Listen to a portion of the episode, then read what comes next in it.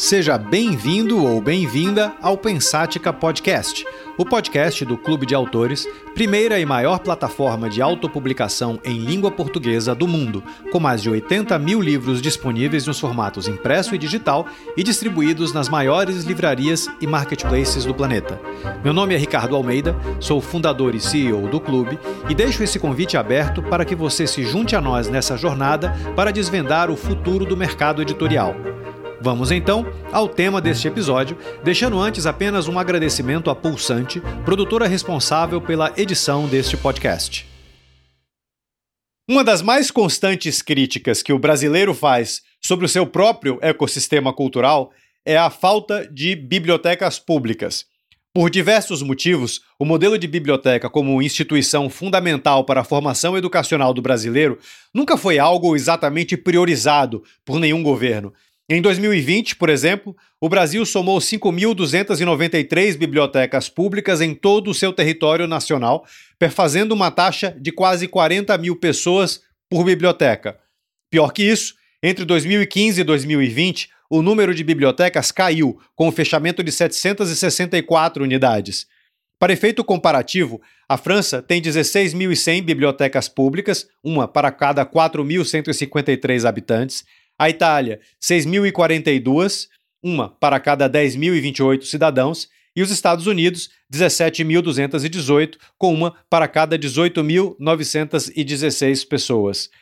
A função tradicional de uma biblioteca é fomentar a leitura, tanto pela garantia de oferta de títulos em pequenas cidades, quanto pelo menor custo financeiro que decorre do modelo de empréstimos compartilhados. Assim, com mais acesso à literatura, desenvolve-se o hábito de ler com maior fluência, gerando um consequente salto cultural em toda a sociedade. Mas, por mais que isso seja óbvio, comparar dados de maneira crua, sem levar em consideração as imensas mudanças pela, pelas quais o mundo passou ao longo das últimas décadas, é um exercício quase pueril, ingênuo. Porque lá pelas décadas de 40, 50, 60, 70, 80 ou mesmo 90, uma biblioteca em uma cidade pequena podia ser a única opção para um leitor encontrar um determinado livro, ainda que ele estivesse disposto a pagar. De lá para cá, com a internet como piloto, a maior revolução pela qual passamos foi a da oferta. Ou seja, esteja você onde estiver, a possibilidade de comprar qualquer livro em qualquer formato é praticamente garantida, simples e, sobretudo, rápida. Se a oferta literária que escoa pela rede tanto para as maiores quanto para as menores cidades do país, deixa de ser uma missão exclusiva das bibliotecas públicas, então elas perderam o sentido ou elas reinventaram eh, e redefiniram esse sentido? Ninguém melhor para falar sobre o assunto do que Pierre André Ruprecht, diretor executivo da SP Leituras de São Paulo, responsável pela extremamente inovadora Biblion, que falaremos, obviamente, um pouco mais para frente. Pierre, seja muito bem-vindo. Olá, Ricardo. É um prazer imenso estar aqui com, com você e com o seu público é, para conversar sobre esse assunto que é sempre fascinante, que é o assunto da biblioteca pública. É, então, minha saudação a todos vocês que estão pensando nesse assunto. Pô, antes de entrar na Biblion em si, eu já queria aproveitar e pedir a sua opinião sobre a entidade biblioteca. Como você enxerga a evolução da biblioteca, principalmente da biblioteca pública, né, ao longo dos tempos? É, o, é, muito, é muito interessante a, a, pergunta, porque faz a gente voltar à questão da essência. Né? Quer dizer, o que, que era uma biblioteca? Vamos lembrar que Museion, né? É, que depois virou museu, né? era, que era a Casa das Musas, na verdade era uma biblioteca. Né? É, Desculpa, ah, museu era a casa das musas, é isso? Das, Eu nunca tinha pensado musas. sobre isso. É. Incrível. Desculpa te interromper, pode seguir. Mas era a biblioteca. E a, vamos dizer, a biblioteca em todas as suas formatações era basicamente uma entidade ligada à questão do conhecimento é, é, na, na sociedade em que estava. Né? Então, se você pensar é, na história da biblioteca pública especificamente, você vai verificar que isso que hoje a gente conhece como biblioteca pública é um, é um tipo, é uma tipologia de biblioteca bem mais recente. Né? Ela existiu na antiguidade, mas durante a Idade Média é, ela, ela acabou, não existia biblioteca pública. Né? Por quê? Porque a relação com o conhecimento mudou. Né?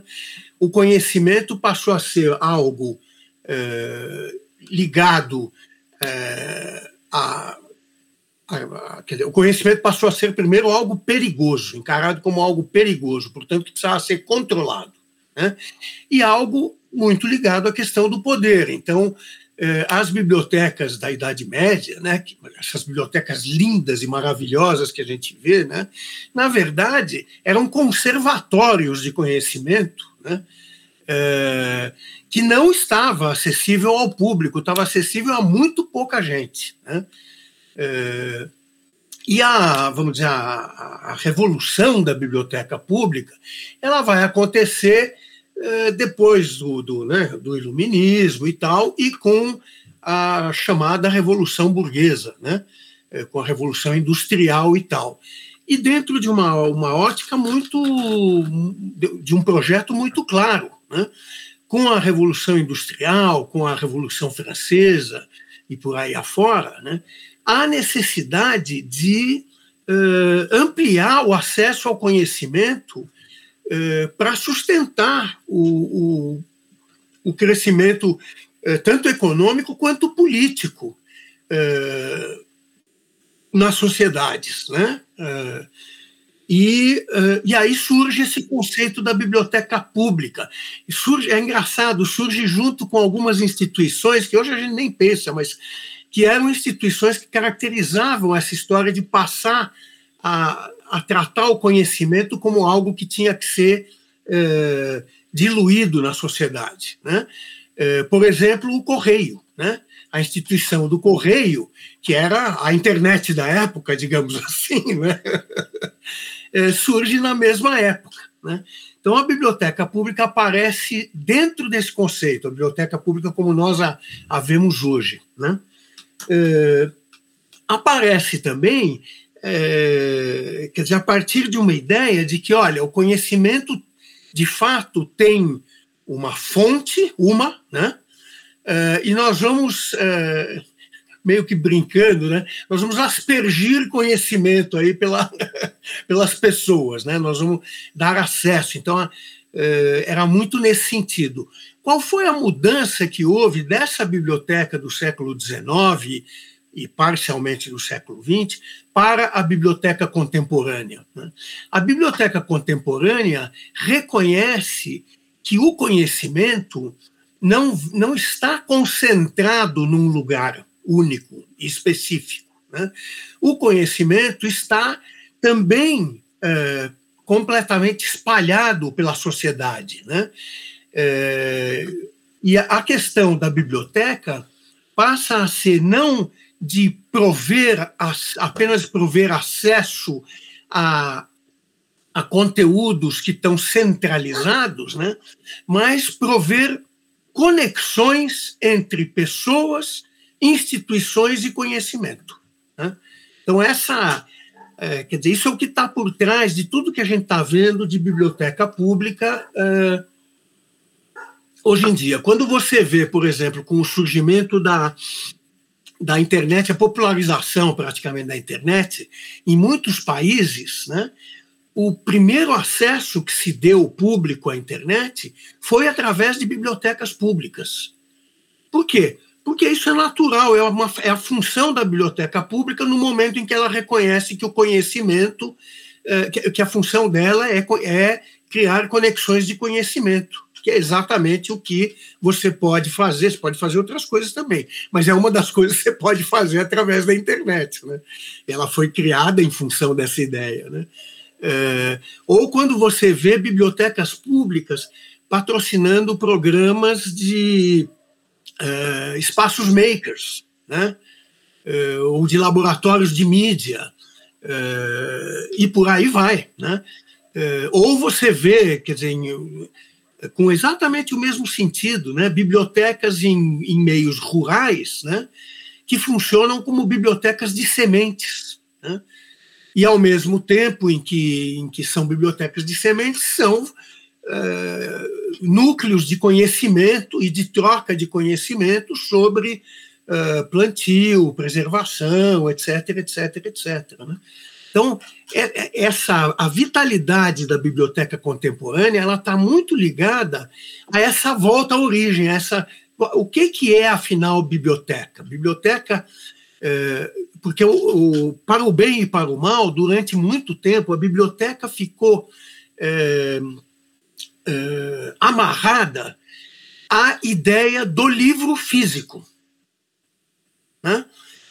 É, por quê? É evidente, o livro físico era grande, o grande meio de transmissão de conhecimento uh, no mundo. Então, é, é, óbvio que foi isso.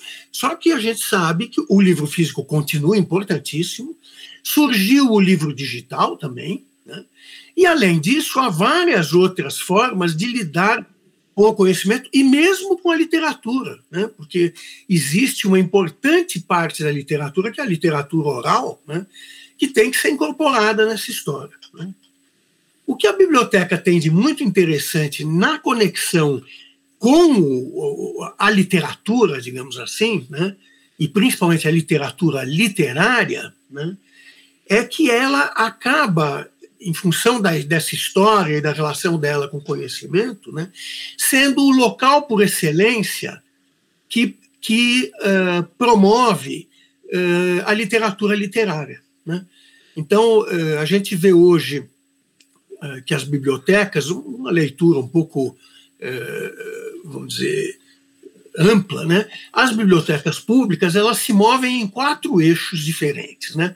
Um é a questão do conhecimento e uh, a questão do conhecimento autônomo, ou seja, ela se propõe como equipamentos, como hubs de conexão, né, para que as pessoas naveguem pelo conhecimento.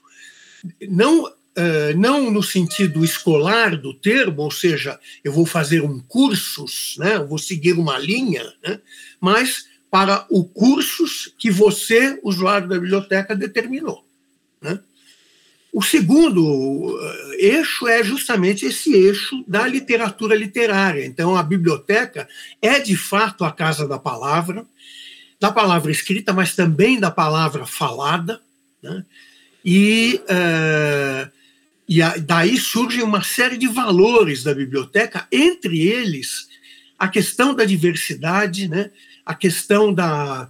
É, até a questão da democracia, quer dizer, bibliotecas são tradicionalmente, por força dessa ligação com a literatura, locais para você experimentar o outro, experimentar a alteridade, experimentar o diferente num ambiente seguro. Né? Como a literatura. Né? Com a literatura você viaja para mundos, você viaja por ideias, você viaja por pessoas né?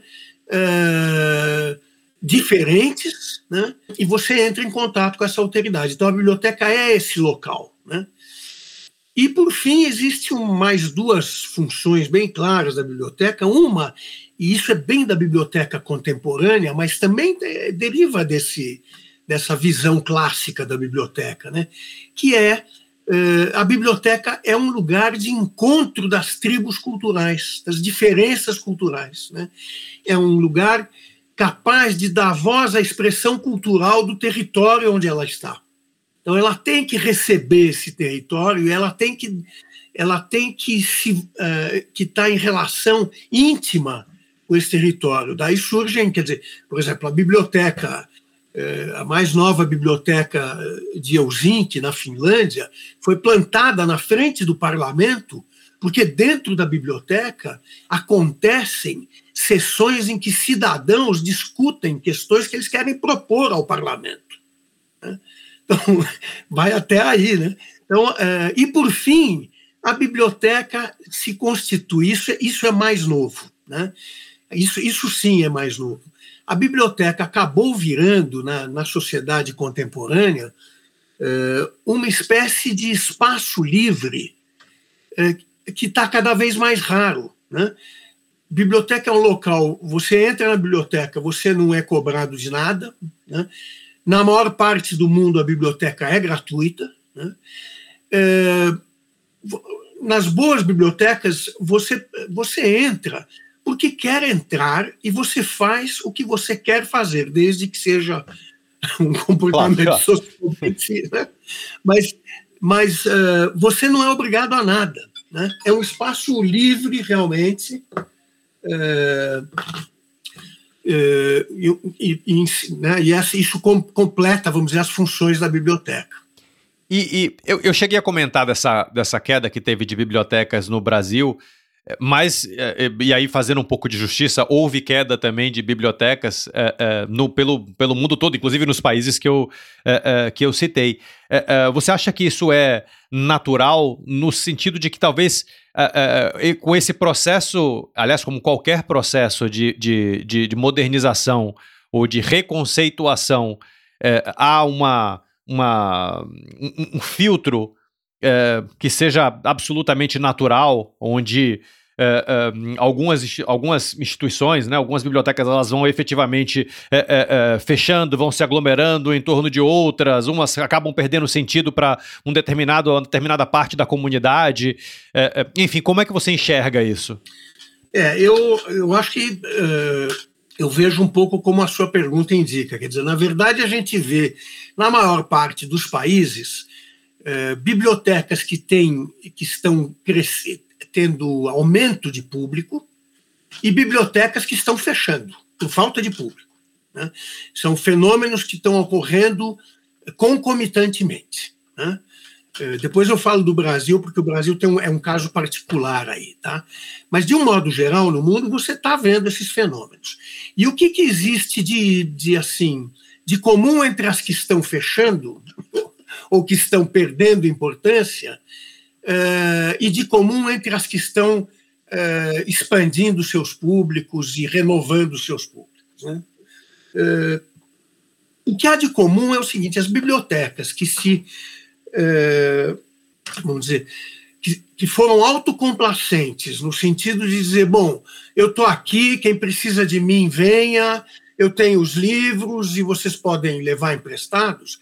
Essa biblioteca ela está fadada a perder seu público mesmo. Estou né? falando de biblioteca pública, tá? É muito importante entender isso. Uma biblioteca nacional, uma biblioteca de conservação, uma biblioteca universitária, uma biblioteca e uma biblioteca escolar têm dinâmicas diferentes. Mas a biblioteca pública, onde a frequência é absolutamente voluntária e que não está vinculada a nenhum projeto específico de formação, né? ela está muito mais ligada à questão da, da formação continuada, de como eu me mantenho atualizado e tal, né? É, se ela, a biblioteca pública que, se, que, se, que aceita esse papel de simplesmente eu estou aqui, venha ao meu balcão que eu vou te emprestar livros, essa biblioteca está morrendo. Né? A biblioteca que está aumentando seus públicos é a biblioteca que está extremamente conectada com a sociedade em que ela está, uh, é óbvio, né? em que ela está uh, inserida. Né? e que trabalha a questão da leitura ou das leituras né, num sentido amplo, num sentido, uh, eu diria que no mesmo sentido em que Paulo Freire fala da, de leitura e do que é leitura. Né? Uh, bibliotecas contemporâneas, por exemplo, não públicas, não podem se furtar a discutir, por exemplo, inteligência artificial. Elas não podem fingir que isso não existe. Elas não podem, como fingiram que não existia internet durante um tempão. Né? Não podem, elas têm que incorporar isso. Né? Por quê? Porque isso é um desafio não da biblioteca, isso é um desafio do público da biblioteca. E a biblioteca está lá para ajudar seus públicos a transitarem pelas formas de conhecimento disponíveis. Né? Então é missão da biblioteca, não é que é concorrente da biblioteca, é missão da biblioteca. E se a biblioteca não compreende isso, ela, ela vai, vai ficar no nicho mesmo, né? que é o nicho de quem gosta de uh, livro. Né? No Brasil, o caso é mais grave. Né? Por quê? Porque no Brasil não há, salvo raríssimas e muito honrosas exceções, né, uma política clara para bibliotecas públicas e para leitura. Né? O próprio Plano Nacional do Livro e Leitura, que é uma ferramenta muito boa, né, que merece todo o apoio e tal, né, é, ele, é, quando, quando a gente começa a falar da, das bibliotecas e das bibliotecas públicas, né, ele começa a ficar vago. Né? E na prática ele não tem, não, não suscitou ações é, estruturantes para bibliotecas públicas. Né? E isso, infelizmente, continua assim. Né? Nós estamos precisando de uma. uma que, o, que, que, que as, os gestores públicos olhem para isso. Né? As bibliotecas públicas no Brasil, durante décadas e décadas, né, eh, foram levadas a um papel eh, meio, meio acessório, porque, como não havia um investimento claro em bibliotecas escolares, e aliás continua havendo muito pouco, as bibliotecas públicas foram sendo empurradas para preencher um pouco essa função. E aí houve uma certa complacência, quer dizer, o público é trazido pela, pela escola, né? a biblioteca não precisa eh, se relacionar né, com a comunidade para trazer o, o público e para discutir com o público, né? e uh, e pronto, quer dizer, eu tenho público, não, não, né, a coisa está funcionando e tal. Então, a, a, e a biblioteca acabou deixando uma série de papéis, por exemplo, biblioteca é muito importante para a terceira idade, biblioteca é muito importante para jovem, biblioteca é muito importante para profissional liberal, quer dizer, para todas as idades. Né? Então, se você olhar os retratos da leitura no Brasil, você vai ver que o, as bibliotecas públicas afirmam que 75% do seu público é a população de 7 a 11. Nós sabemos o que é isso. Isso é fundamental. É, né? é, é, é a escola levando o público para a biblioteca. Tem que ter isso, claro, mas não pode ser 75% do movimento de uma biblioteca, né? a não ser que ela seja escolar. Né? Onde estão os jovens? Onde estão os bebês? Onde estão os idosos? Onde, cadê o resto do público? Né? Então, nas nossas bibliotecas, nós temos duas bibliotecas em São Paulo, a Biblioteca de São Paulo e a Biblioteca Vila Lobos. Esse público, que é grande, da faixa dos 7 aos 11, representa 20% da biblioteca. Os outros 80% são. Né? Não, é que, não é que o número cai, o número é o mesmo ou maior. Só tem Só que um, é... uma, uma gama diferente de público, né? Exatamente, quer dizer, você amplia muito. Né? Então, é, no Brasil houve isso, e, essa, uh, e as bibliotecas, quer dizer, a, a, a, mortalidade das bibliotecas que você mencionou, uh, não se iludam, esse, esse dado está é, tá longe da verdade. Tá? Porque a verdade é a seguinte: esse dado é baseado no levantamento dos sistemas estaduais de bibliotecas a enorme maioria dos sistemas estaduais de bibliotecas não tem esse número atualizado há muito tempo. Vixe. É, os poucos estados que atualizam esses. Isso gera, inclusive, uma perversão, porque os poucos estados que atualizam esses números são vistos como os estados onde mais se perde biblioteca, o que não é verdade. Né? Eles simplesmente estão acompanhando o que está acontecendo. Né? Então, é, é, e, e a, a, segunda questão é que as bibliotecas, que são normalmente de governança municipal, as bibliotecas públicas, o município, ele. É, abrir bibliotecas, né? Se abre por, por, decreto do prefeito ou por lei municipal e tal, né? Ninguém fecha a biblioteca oficialmente. O problema no Brasil não são bibliotecas que são encerradas oficialmente. O problema no Brasil são bibliotecas públicas que são abandonadas, que não têm orçamento. Os funcionários são aqueles funcionários readaptados da educação, normalmente gente que não cuja, cujo principal problema é lidar com o público, né? não compram acervo, portanto, oferecem só acervo doado, e a gente sabe que doação no Brasil, ninguém doa o que o outro precisa, você doa o que você não quer mais. Né? Então, neste quadro, a, a mortalidade das bibliotecas é muito mais grave. Né? Então, e, e, e, falta realmente investimento, investimento público e privado né, nas bibliotecas públicas. E, bom, investimento e é, é, tudo bem, uma coisa vinculada à outra, um, um, pensamento diferente, né? Uma inovação que é o que vai me. É, é, é o gancho aqui para me trazer para o assunto da Biblion. É, que é, enfim, algo muito diferente nesse, nesse meio. Então, eu já vou te perguntar como surgiu e como funciona o, o modelo. Bom, a Biblion é a biblioteca digital gratuita de São Paulo, né? Ela, ela, a gente é, acompanha, vamos dizer, o, o que acontece na, no mundo da biblioteca é, com muito cuidado. Né? É, a existência de bibliotecas digitais já, já era, porque, digamos assim, tecnologicamente não há novidade em você fazer uma biblioteca digital. Né?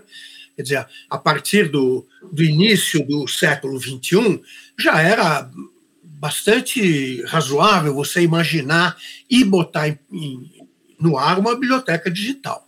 O grande problema da, da biblioteca, de formar uma biblioteca digital, o grande nó, né, está, é, de um lado, na questão dos direitos autorais. Né? Você não pode, quer dizer, basear um modelo né, na pirataria. Né? Sim né? Você não pode imaginar um modelo de difusão da leitura em que quem produz os textos não é remunerado, né? Não, né? Isso, então, é, esse, esse é um, um do, do, dos grandes problemas. O, o segundo grande problema é que a própria natureza da biblioteca pública oferece um, um limite quando você vai discutir isso, que é o seguinte: a biblioteca pública não tem um número de, de usuários limitado. Ela, pela própria natureza, diferente de uma biblioteca universitária, de uma biblioteca escolar, de uma biblioteca de associação, né? ela é aberta para todo mundo. Né? É da natureza dela. Né? Então, como é que você constrói um modelo em que os direitos são pagos né, é, para, para todo mundo que está envolvido na cadeia de produção da, é, de, de, dos, daqueles conteúdos, né, é, que tem um consumo ilimitado, teoricamente ilimitado. Né? Na prática vai, vai ter lá seus limites, mas teoricamente ilimitado. E nós ficamos muitos e muitos anos no Brasil esperando que surgisse alguma, é, alguma novidade nesta área, de alguém conseguisse resolver esse problema. É, porque o mercado editorial brasileiro, que nesse item é, é um pouco conservador, digamos assim, né? É, não tinha nenhum interesse, ou nunca demonstrou nenhum interesse por desenvolver um modelo desses. Né? Então, as editoras não tinham como oferecer, os distribuidores, etc, etc. Até o dia em que surgiu uma, uma plataforma que se propôs a resolver isso. Não é que ela foi inventada. Já existiam, e como existem no mundo, dezenas, centenas de plataformas assim. Né? Mas resolveu vir ao Brasil. E aí a questão foi lançada. Né? De, a partir desse momento, nós já estávamos estudando a necessidade da, da biblioteca digital. Por quê? Porque a, a, biblioteca digital ela oferece alternativas muito interessantes, é, justamente de, de acesso, né? É, principalmente quando você fala de distância é, e de mobilidade. Né? É, então era, era evidente que a gente ia ter que caminhar para isso. Também era evidente que não existe uma substituição. Né? Não se trata de largar a biblioteca física e ir para a biblioteca digital. Né? E a gente teve um grande, quer dizer, um dos grandes, uma das grandes questões que a gente teve que resolver foi justamente como é que a gente oferece ao cidadão uma biblioteca digital em que ele possa livremente escolher seus conteúdos, é, e ter acesso a eles, mas, ao mesmo tempo, fazer isso é, ancorado na oferta das bibliotecas de serviços das bibliotecas físicas. Porque biblioteca não é, a gente fala, uma biblioteca não é só uma prateleira com livros. Né? Se fosse só isso, estava fácil. Né? Você, os problemas de biblioteca você, recebia, você resolvia numa loja de móveis, né? e os problemas da biblioteca digital, você, você simplesmente reproduziria esse modelo. Uma biblioteca é ação, é ação de promoção de leitura, é ação de conhecimento, é ação de conexão. Né? Então, como é que a gente vinculava uma biblioteca digital às bibliotecas físicas? E o projeto da Biblion surgiu, então, do encontro dessas duas coisas. Primeiro, de uma oportunidade que surgiu no Brasil de, de soltar finalmente um projeto de biblioteca pública digital, né? e é, de vincular a isso é, a rede de bibliotecas públicas do Estado de São Paulo. Aí nós fizemos, nessa época, um piloto uh, com uma plataforma que se ofereceu para. Uh, foi um piloto que aconteceu sem custo, porque a plataforma uh, investiu nisso, que foi a Odilo, né? tem, tem que mencionar, porque o pessoal realmente sustentou durante dois anos gratuitamente uma biblioteca digital para a gente fazer esse piloto. Né? E o piloto mostrou uh, tanto os limites quanto e principalmente os alcances que a gente podia ter. Né? Uh, e aí, após o piloto, nós lançamos de fato a Biblion. Né? Uh, quais são, quer dizer, quando eu falo dos alcances, né, do que, que nós estamos falando? Né? Uh, quer dizer, a gente está falando de um monte de coisas diferentes. Primeiro, dessa interrelação entre a biblioteca física e a digital. É diferente de ter simplesmente uma assinatura para livros. Né? Você tem uma assinatura para livros, mas você tem acesso a conversa com escritores, a debates, a Uh, atividades formativas, né? É, e você... Desculpa, essa era uma das perguntas que eu ia fazer. Uh, quer dizer, o, o, quer dizer, só a oferta é, digital, se isso e a, e a questão do, do, a questão financeira, né? É, se isso é o suficiente para fomentar a leitura. Estou entendendo pela tua resposta que não, daí essas outras ações, correto? Exato. Não é, tanto que a própria biblioteca física, é o que eu falei, quer dizer, se você ficar lá só baseado na oferta dos livros, né, você não vai cumprir sua missão. Né? Você vai cumprir sua missão no momento em que você começar a criar conexões em cima disso entre as pessoas. E aí, uh, né, uh, entra uma série de programações diferentes que você pode fazer. Né? Por exemplo, agora está super né, o negócio dos clubes de leitura. O clube de leitura, este é um formador de leitores. Né? Por dois motivos. Primeiro, porque quem se engaja num clube de leitura está querendo se formar como melhor leitor, né? quer dizer, está querendo usufruir mais da leitura, se divertir mais, aprender novas coisas, né? mas principalmente porque esta pessoa é um missionário da leitura. Né? Quem participa de um clube de leitura é encantado com a leitura e vai trazer mais gente para o meio. Né? Então, você tem clubes de leitura, é, você tem ações que são ações de, é, de é, por exemplo, conversar com escritores, oficinas de escrita, é, uma série de, de, de, de, questões que envolvem a leitura ou aspectos da leitura. Né? E as bibliotecas físicas têm que fazer isso, né? as que fazem vão bem, né? São poucas, né? e a biblioteca digital da mesma maneira, porque senão ela vai virar apenas uma prateleira. Você colocar coisas numa prateleira não garante que aquilo será acessado. Né? Muitas vezes é só um jeito de você armazenar coisas. Né? E, e, bibliotecas não são armazéns, não são depósitos de livros. Né? Então, a, é, a programação cultural é fundamental. Né? Nas nossas bibliotecas físicas, para você ter uma ideia, é, cada uma delas, por ano, promove algo em torno de 600 a 700 ações com seus públicos por ano. É uma média de duas por dia. Né? E é pouco. A gente já fez mais, né? nós temos constrangimentos orçamentários, digamos assim, né? É, porque o ideal não é, o ideal era mais que isso, tá? É o que a gente chama de um monte de pequenas coisas, não é ação para bombar, né? Nós não fazemos ações, uma ação para trazer 800 mil pessoas. Nós fazemos 800 ações para trazer em cada uma delas né, 40 pessoas, 60 pessoas.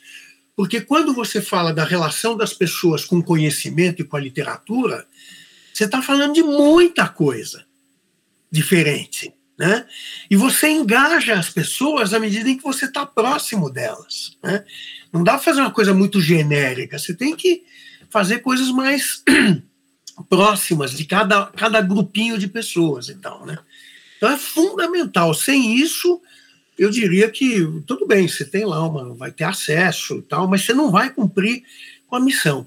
Uma outra coisa muito interessante é como gerindo uma biblioteca digital e trabalhando, eh, vamos dizer, a oferta de conteúdos, eh, as sugestões de leitura, a própria curadoria né, do que é sugerido e tal, você, eh, de uma certa maneira, ajuda no, no trabalho de, de diversificar a leitura. Né? Então, a gente tem feito um comparativo muito interessante entre as listas de best-sellers, as diversas listas de best-sellers que se publicam, né, e os best-sellers da Biblion. Né?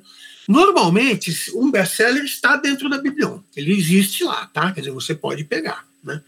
Mas na Biblion, você faz, além do trabalho de simplesmente oferecer os livros, você faz um trabalho de curadoria. Né?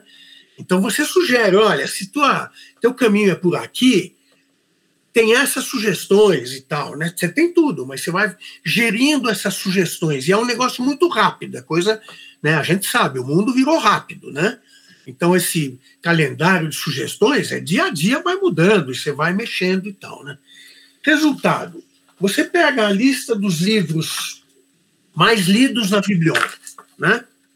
Os cinco mais lidos na biblioteca, e compara com os cinco mais lidos qualquer lista né, de, de, dessas de mais vendidos, né, você vai ver uma diversidade muito maior na Biblion. Fantástico, né? fantástico. A, começo de conversa, quer dizer, os, dos cinco mais lidos na Biblion, né, é, três são autores brasileiros.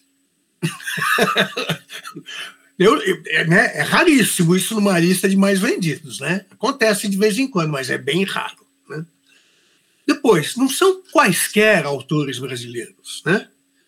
Nós temos, eu vou, eu vou te dizer quais são os cinco, para a gente poder tirar as conclusões que quiser. O primeiro é o C.C. Hunter, Eu e Esse Meu Coração. É um livro que está frequentando as listas dos mais vendidos e tal, é um, é um best-seller e tal, normal. O segundo é O Peso do Pássaro Morto, da Aline Bey, autora brasileira, mulher, né? autora contemporânea, é uma literatura uh, muito interessante, né? e que normalmente não está na lista dos mais vendidos. Né? Uh, o terceiro é O Amor Não É Óbvio, da Elaine Baeta, que traz uma questão de da transexualidade. Né? Eh, é uma autora jovem, identificada com um público jovem, brasileira, né? é, extremamente interessante e que também não tem aparecido muito nas listas dos mais vendidos. Né? O quarto é um clássico. É o 1984 do George Orwell. né? Então você vê, tem best-seller, tem clássico, tem. e o quinto é Olhos d'Água, da Conceição Evaristo.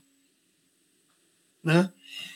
O mais interessante é o número de empréstimos, quer dizer, você. Porque o pessoal fala, ah, é biblioteca, é, vai lá, pega um livrinho tal, né?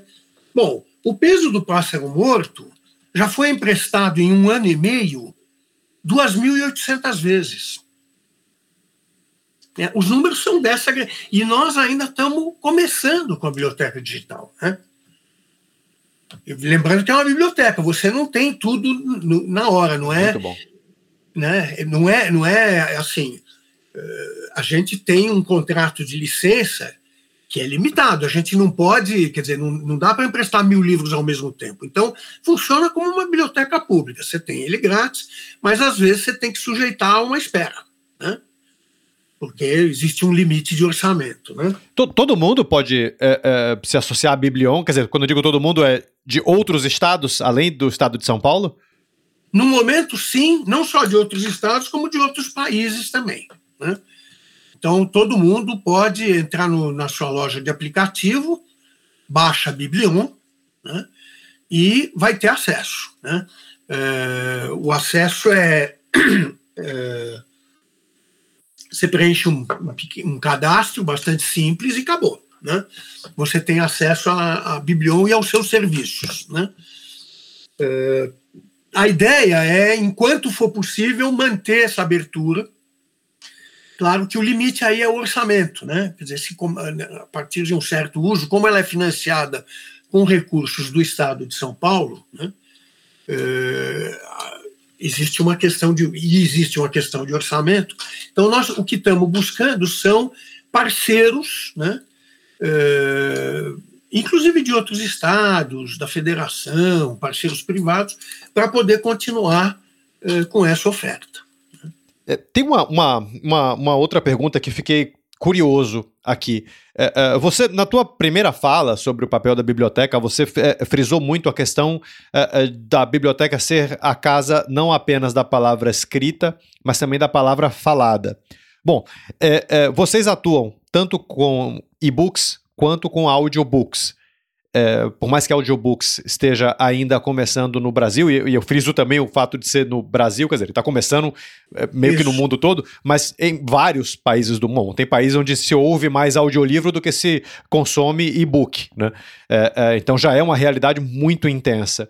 Bom, como está sendo o crescimento de audiobooks na base da Biblion e como é que você enxerga esse, esse mercado ou, ou essa demanda de audiolivros evoluindo no Brasil? É, eu acho que no Brasil está muito incipiente ainda, de fato, né? Quer dizer, existem, existe gente trabalhando seriamente nisso, né? É, mas ainda está muito incipiente. Né? É uma área na própria Biblion que a gente tem ainda que desenvolver melhor. Nós temos uma oferta em audiobooks, né? Vou, vou diferenciar duas coisas. Quer dizer, qualquer livro que está na Biblion pode ser ouvido. Né? Você tem lá, no, vamos dizer, na plataforma, uma ferramenta que lê o livro para você. Né? Isso não é exatamente um audiobook, é, é, um passo em direção ao audiobook, né? mas não é um audiobook. Tá? Então, quando eu estou falando de audiobook, estou falando daquele produto que, uh, que é trabalhado, né? não é simplesmente uma leitura do, do livro impresso. Né? Então, nesse sentido, a oferta ainda é, é relativamente limitada, o número de títulos que a gente está oferecendo não é tão grande, né? E no Brasil a gente tem uma certa dificuldade com, com audiobook. Eu entendo que o, o audiobook ele tem algumas. Uh, lá fora a gente vê, né? O audiobook, assim, em alguns mercados enormes, né? Ele responde entre 20 e 50, como você falou, entre 20 e 50% da demanda.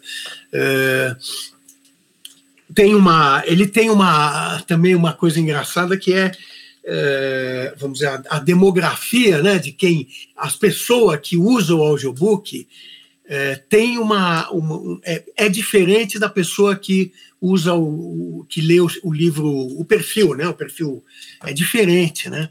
E é muito interessante. E ele tem algumas, ele é uma ferramenta para algumas coisas incríveis, né? E a primeira delas, e nós estamos no Brasil, o Brasil tem uma, muita modernidade, mas também tem tem muito. Eh, nós temos, temos questões que são que você não vai encontrar na Europa, nos Estados Unidos. Né? Por exemplo, nós temos pessoas, muitas pessoas né, é, analfabetas no Brasil. Nós temos muitas pessoas que são alfabetizadas, né, mas que estão naquela faixa em que, ok, para dar, né, a leitura é suficiente ou a escrita é suficiente para um recado. Né? É, e, no entanto, isso não quer dizer que essas pessoas não tenham uma cultura e não lidem com histórias, não lidem com conhecimento e tal. Como, né, além da, da, da do esforço óbvio de, de, alfabetização e tal, como é, colocar isso na roda, colocar esse conhecimento na roda e é, colocar o conhecimento que está no, no, no, só no escrito na roda para essas pessoas. Né? Então, acho que o, o, o audiobook tem muito tem, tem muito que fazer aí, né? além de ser uma comodidade, digamos, para o, o, leitor que, que quer ouvir, não quer, não quer ler e tal. Né? Então, eu acho que tem um enorme campo ainda, a gente ainda tem muito que, que aprender sobre as potências do audiobook. Para mim, é, um, é uma mídia muito. Assim, existe uma potência inexplorada, né? É, em particular em países como o Brasil. Sim, sim. E eu vou voltar aqui a, a, a, ao modelo da Biblion, mas a, minha pergunta é: você acha que modelos como esse são o futuro do conceito de bibliotecas públicas? E, aliás, deixa eu explicar melhor essa pergunta. Não que as bibliotecas públicas devam se transformar em biblions, por exemplo, em bibliotecas digitais. Mas uhum. há uma, um, um, modelo híbrido, há uma maneira diferente de você se conectar e engajar a, a, a, demanda por histórias. Né? É, é, você entende que esse seja o, o, futuro do conceito de bibliotecas públicas e, e como prever o futuro do setor é, é como um todo? É, a biblioteca digital, né? Digital, excelente. É. O, o, não, de, de fato, eu acho que uma das tendências é essa. Não é a única, tá? mas é uma tendência. É, você vê que a, a, própria incorporação do digital pelas bibliotecas públicas se deu de um modo muito dispar pelo, é, pelo globo. Né? Há, há países que incorporaram o digital nas bibliotecas cedo, né? no fim dos anos 90 já estavam incorporando e tal. As bibliotecas universitárias incorporaram com enorme, eu diria que é o lugar onde há mais oferta de conteúdos digitais eh, de, eh, para bibliotecas, diria que é nas bibliotecas universitárias, né? Porque o modelo é mais simples, uma vez que o número de uh, usuários é finito né, e está determinado pelo número de matriculados naquele curso, naquela universidade, etc, etc. Né? É, então existe um mercado próspero disso, né? Você conhece, né, Ricardo? Já há décadas, né? Quer dizer, já, já pelo menos 20 anos existe um mercado muito próspero desses conteúdos. E isso não começou no século XXI, isso já vem do fim do século XX. Né? É, na biblioteca pública, é, essa incorporação vem se dando em países de uma maneira muito natural. Em outros países é, um, é, é, muito difícil, né? Mas vamos tomar o Brasil de novo como exemplo. A gente fala, a gente fala que a internet, não, tem a internet e tal. Vamos lembrar o seguinte: o estado de São Paulo, que é o estado mais é, rico da, da, da federação, né? Aproximadamente 50% da população de, de cara, aproximadamente um pouco menos de 20% da população não tem acesso à internet, ponto. Ponto. Ou seja, um quinto já não tem acesso. Tá?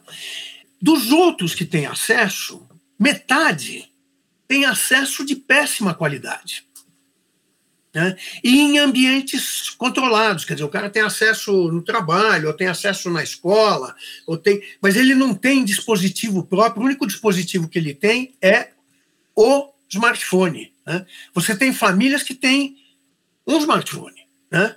Então tem que ir lá ficar. Né? Então, como é que você vai basear um processo de, de, de leitura, de educação e tal, num, num sistema que tem esse, esse problema de infraestrutura, um, um problema básico? né, de infraestrutura. Você não tem, quer dizer, a gente não pode se iludir achar que o problema da internet está resolvido no Brasil, está muito longe de estar resolvido. E eu estou falando em números de São Paulo, estado de São Paulo. Né? Bom, então a brincadeira, a brincadeira começa por aí, né? É, agora, o, o, o, aí você pega as bibliotecas, né? Você tem bibliotecas que ainda não têm internet. Tá? E você tem bibliotecas, quer dizer, durante muito tempo, agora isso está é, aparente mudando, aparentemente mudando. Mas durante muito tempo, as bibliotecas é, foram muito refratárias à ideia de incorporar internet nos seus serviços. Elas, elas queriam incorporar internet na, na sua operação, né? Catálogo digital, papapá, não, não, né? Mas nos serviços para o público, que lidar com a questão do digital com seus públicos, né? É uma coisa muito nova no Brasil. Né? Bastante nova, né? Eu falei, olha, hoje, letramento digital, quem tem que se ocupar disso? Além da escola, claro. Né? É a biblioteca pública. Né? Isso, isto é acesso a conhecimento. Quem é o instrumento público de acesso a conhecimento? A biblioteca pública. Ela tem que estar ligada a isso. Né? Então, é, todas essas dificuldades que a gente falou lá atrás levam a uma mortandade realmente a longo prazo, a médio prazo, não é nem longo, né? é, elas comprometem, quer dizer, o, o, a ideia de uma biblioteca pública que não aconteça também abordando a questão do digital. E abordar a questão do digital não é necessariamente, o primeiro passo não é necessariamente a biblioteca ser digital. Né? Mas ela tem que lidar com o fato de que seus públicos são digitais. Uhum. né? A garotada que vai na biblioteca pública, né? Ela anda, ela navega no mundo digital. Se a gente não lidar com isso, quem vai lidar? Né? Então, a não ser os fornecedores, né? quer dizer, vamos dizer, a grande cadeia de produção ligada a isso e tal. Né? Então, é, eu diria que o, quer dizer, o, que, o que surge, a visão risonha para o futuro, é de uma biblioteca cada vez mais centrada nessa história do conhecimento e da palavra, né, que são seus, seus dois grandes uh, instrumentos, de uma forma muito aberta. Muito aberta, porque conhecimento transita de milhares de maneiras e se produz de milhares de maneiras, né, cada vez mais em rede. Né? Hoje nós estamos tendo um movimento maravilhoso, muitas bibliotecas engajadas nisso, que é a ciência colaborativa né, em que projetos científicos, projetos uh, importantes, né, gerados em universidades, em centros de pesquisa, né, trabalham com colaboradores no mundo inteiro em, em modo colaborativo e engajando, por exemplo, uh, as bibliotecas públicas. Né? Então, uh, quer dizer, nesse sentido, é, essa é a biblioteca que eu vejo prosperar no futuro. Existe um, um nicho muito, muito, muito importante que tem que estar incorporado nessa biblioteca, é, mas que pode gerar pequenas bibliotecas é, muito interessantes, que é o que está ligado e, excepcionalmente ao fenômeno literário. Né? A promoção da leitura literária, porque você imaginar pequenas bibliotecas que também podem transitar entre o físico e o digital, que são, na verdade, como se fossem clubes de leitura expandidos, né? é, fazem brutal sentido. Então, eu acho que, o, vamos dizer, há vários modelos de biblioteca que é, têm lugar é, quando você pensa em biblioteca no futuro. Né? É, desde coisas eh, muito grandes e que até pequenas bibliotecas que se espalham uh, por aí, né, tanto física quanto digitalmente. Né? Mas discutir bibliotecas ignorando o digital, eu diria que uh, vai ser uma exceção, né? Não vai funcionar, vão, vão, vão morrer, na verdade, essas, é. os resultados dessas discussões, se elas forem por esse lado, né? Uma coisa meio darwiniana. É, uma ou outra é capaz de sobreviver, mas vão ficar muito reduzidas no seu eh, no seu escopo, né? Fabuloso, fabuloso. Pierre, para fechar, eu gostaria de te pedir uma dica um pouquinho mais pessoal, que é uma dica de livro. É, que literatura você recomenda para os nossos ouvintes, a imensa maioria deles é, sendo autores independentes? Olha, eu como você pode ver, né?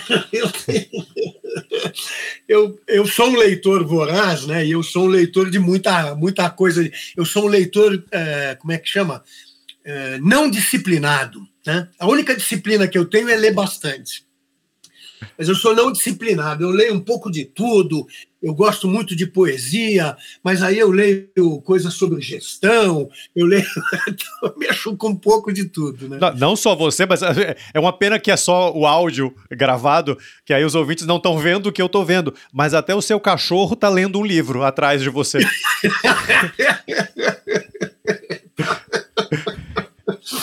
Bom, aí o. eu tenho, olha, tem, tem um livro que eu tenho gostado muito de, de sugerir. Deixa eu ver onde é que ele está, porque ah, eu, eu, vou lendo e vou até esquecendo. Ai, não é um cachorro, é um gato, né? Nossa, que gato é um grande. Gato, é um gato. Uh, que fala dessa história específica da leitura no digital e que me parece que é substancial, porque ele, ele lida com a questão justamente dos, dos perigos. Né? Quer dizer, o que, que a gente deve evitar né, para poder tirar o melhor benefício da leitura digital. E eles são muito insistentes no fato de que uh, o livro é escrito por uma neurolo, uh, neurologista, né, uma, uh, sob a ótica da plasticidade do cérebro e tal. Né? Agora eu preciso achar, achar o título do bichinho. Bom, se tiver só o nome da, do, do autor ou da autora. Olha, eu não estou achando, mas para não ficar te enrolando, eu vou te dar uma, vou, vou dar uma outra dica que eu achei bárbara, que é um livro do Neil Gaiman, uh, acho que muita gente conhece, né? Uh, que se chama Arte Importa. Né? O Neil Gaiman é, é, né, tem, tem, teve até série da, de, de TV, né, de, de, de streaming, baseada em, em, coisas dele e tal. É um cara que escreveu também muito para quadrinho, é, tem romance e tal. E esse é um livrinho pequeno, maravilhoso, né? É, em que ele conta por que, que ele acha que arte importa. Ele naturalmente está falando de arte incluindo literatura, né? É, e que vale a pena. Né? Para os nossos tempos, perfeito, inclusive. Exato, exato. É, então, essa, essa dica eu gostaria de deixar. Depois eu vou te passar o da, o da, da cientista que fala do, da, da formação plástica do cérebro e da questão da leitura, porque eu não estou achando aqui, desculpa. Tranquilo, tranquilo. Eu, eu, eu, vou te cobrar porque eu estou curioso e quero comprar para ler. ah, vale a pena, é bem legal. Tá certo. Bom, é, Pierre, muitíssimo obrigado pela sua participação. Bom, eu conheci a, a Biblion há, há, pouco tempo, eu fiquei verdadeiramente entusiasmado com o projeto e o papel que ele pode desempenhar no crescimento literário brasileiro. Eu desejo toda a sorte do mundo, não apenas a vocês, mas a tudo que vocês representam, que é uma, é, enfim, é uma evolução importantíssima para toda a cultura em nossa sociedade. Então, parabéns Nossa. pelo projeto e obrigado.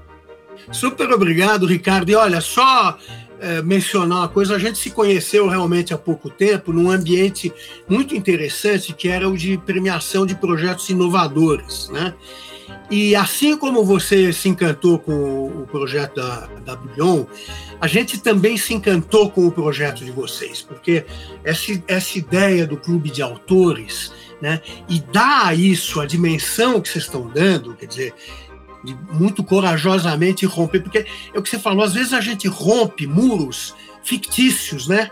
Dá a impressão Sim. que são muralhas incríveis, você vai lá, você dá um empurrão com o dedo, a muralha não existe, a gente é que tinha inventado que ela existe. É verdade. E isso que vocês estão fazendo é muito, muito interessante. Eu acho que é um, e é muito inovador mesmo. Quer dizer, a gente não tem visto uh, no mundo acontecerem muitas coisas com com essa natureza. Então, queria deixar aqui esse testemunho também, porque foi, eu diria que foi uma. A gente se conheceu num, num ambiente muito legal, né? Que era um ambiente de coisas legais que estão se fazendo por aí. Né? É verdade, é verdade. Bom, muito obrigado de novo. E, bom, é isso. A, a, ao ouvinte, até o próximo episódio.